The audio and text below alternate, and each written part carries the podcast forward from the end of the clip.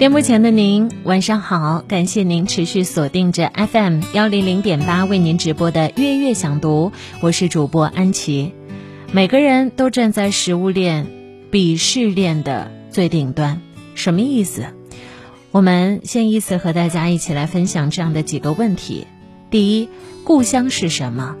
字面上的故乡是说自己的出生地，但事实上，每个人心里还装着另外一个故乡，那是自己非常依恋的地方，是自己可以看不惯但绝不允许别人骂的地方，是无论自己开心还是沮丧都可以寄托情感的地方。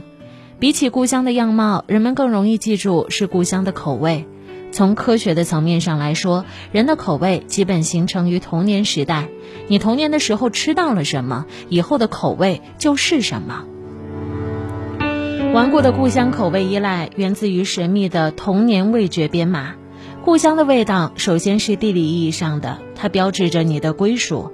每个人都站在自己建立的食物鄙视链的顶端，这种归属感牢不可破。尤其是以有风味的经济发达地区为代表。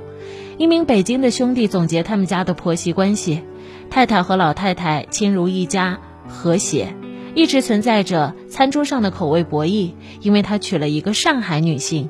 故乡味道还证明着你口味的纯粹。如果你对自己故乡的食物有清晰的记忆，那么在一个饭局上，尤其是和你口味正好吻合的饭局上，你有绝对的话语权。故乡甚至关乎个人的尊严，在我看来，没有哪个地方的食物更好吃。但是，一个故乡感非常强烈的人，他可以把故乡的口味正确上升到倍数的水准。